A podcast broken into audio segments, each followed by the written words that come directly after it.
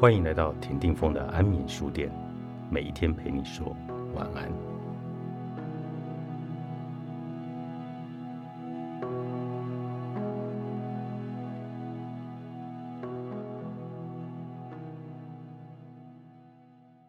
天命一条胜过斜杠一堆。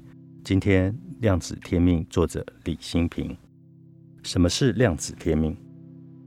量子是一种维度观，在量子物理学里来讲，就是观察者决定观察结果。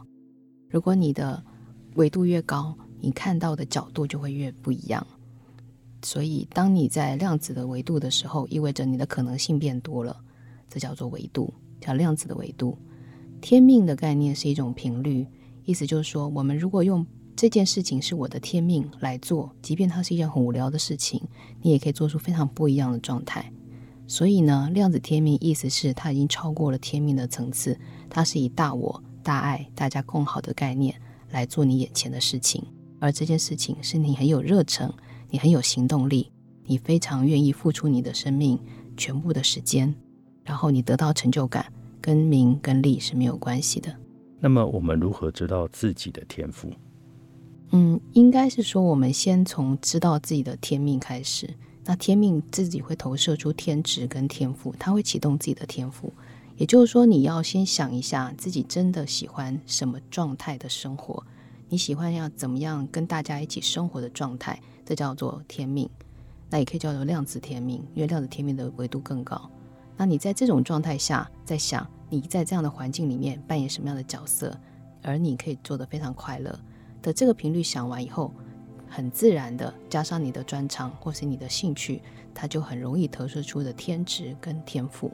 那当你有天职的时候，你的天赋是自动启动的。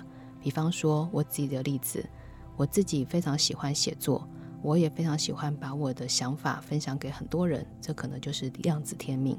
当我有聚焦了这个量子天命之后呢，我自动就会生成了很多天职，反正跟教书啊，或者是分享写书的工作，自然就会生成。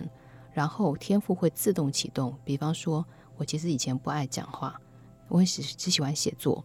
但我在新书发表会的时候，我必须要面对读者，必须要面对记者的时候，我就瞬间会讲话了。我不用去上什么演说课啊，或者是说话课。那是因为我已经有很强大的分享的动能，我有很大的系统要跟大家解释我的想法。那么，它只是从我的文字变成语言。那从文字变成语言，它就瞬间变成启动天赋，就相当于像蔡康永，他其实本来是一个作家，他非常善于思辨，所以他变成主持人，他也不用去上任何主持人的课，他去拍电影也不用去上导演课，他是瞬间生成的。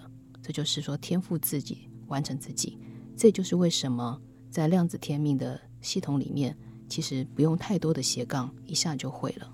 那在斜杠当道的现在，我们是否要跟随这样的潮流？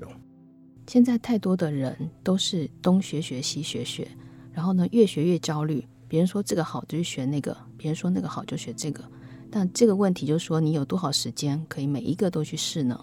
所以我建议大家在瞎忙的过程中，还不如先静下来想一下自己真的喜欢什么，以及真的要把这个聚焦放在什么项目上。那这就相当于你好好煮一个。开水，让它煮到一百度，有沸点之后，它就会形成形成很多东西，形成你自己的本身的才华。